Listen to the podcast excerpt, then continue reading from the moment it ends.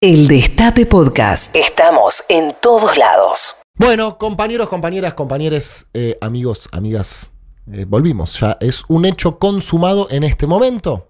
La República Argentina está siendo gobernada por el peronismo, por Alberto y por Cristina y por todos los ministros que ayer prestaron juramento y reemplazaron a los casi todos pésimos ministros eh, de Macri.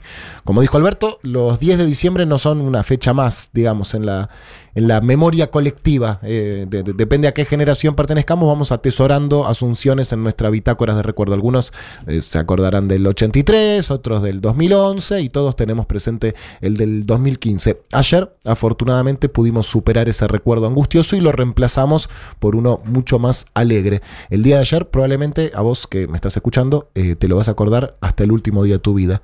Y no vas a tener imágenes nítidas porque uno no, no rememora exactamente cómo acontecieron las cosas. Uno se acuerda de más o menos cómo se sintió, con quién fue y en qué momento lloró, los que lloraron, o se emocionó, los que no derraman lágrimas. Es caer en un cliché, pero nunca está de más decirlo. La verdadera alegría, la más poderosa, la que te llena el alma, es la alegría colectiva, la que se comparte con otros y otras y otros. La, alegría que, que, no es tuya, sino de todos. Ayer fuimos un mar de alegría y felicidad. Y los que estuvimos en la plaza fuimos portadores presenciales de la alegría y la felicidad de las millones de personas que se quedaron en sus casas pero sintieron el mismo desahogo. Fue hermoso haber compartido esa alegría, compañeros y compañeras. Fue hermoso y merecido. Y ahora, y ahora empieza de verdad, porque para algo queríamos volver, ¿no es cierto? O sea, no, no, no, no queríamos volver solamente para que se fueran ellos, queríamos volver porque la patria con la que nosotros soñamos no se puede construir sin el Estado.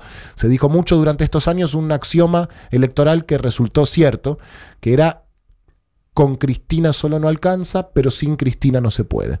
Del mismo modo se podría decir que sin el Estado no se puede, pero solo con el Estado no alcanza. Este quilombo no lo resuelven solamente Alberto y Cristina y Axel y el gabinete. Volver para ser mejores es una tarea de todos. Derrotamos a Macri, pero no al individualismo y la meritocracia. Le ganamos a Macri y ahora tenemos que dar la batalla más importante, que es la batalla contra nuestro propio egoísmo. Porque el neoliberalismo caló hondo, instaló valores muy profundos y no va a ser fácil revertirlo. El mundo o o la época o el siglo XXI o lo que mierda sea, nos lleva todos los días un poco más cerca del aislamiento, con celulares buenísimos y realidades virtuales y mil opciones para quedarnos en casa buscando nuestro propio goce, hiperconectados pero infraempatizados.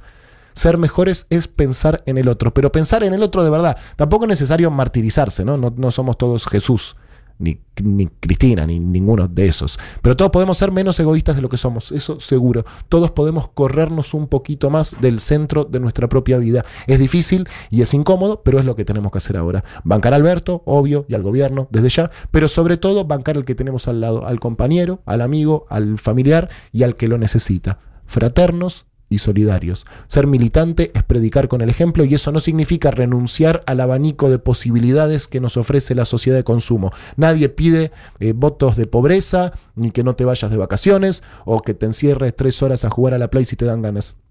No hay que sentir culpa por disfrutar lo que tenemos a mano, pero hay que tener presente que hay millones de argentinos que hoy no pueden disfrutar casi nada y que es con ellos, principalmente con ellos, que tenemos que tener un compromiso inclaudicable. No por ser héroes ni moralmente superiores a nadie, sino simplemente por entender que nadie puede realizarse en una comunidad que no se realiza y que cuanto mejor le vaya al resto, mejor nos va a ir a nosotros mismos.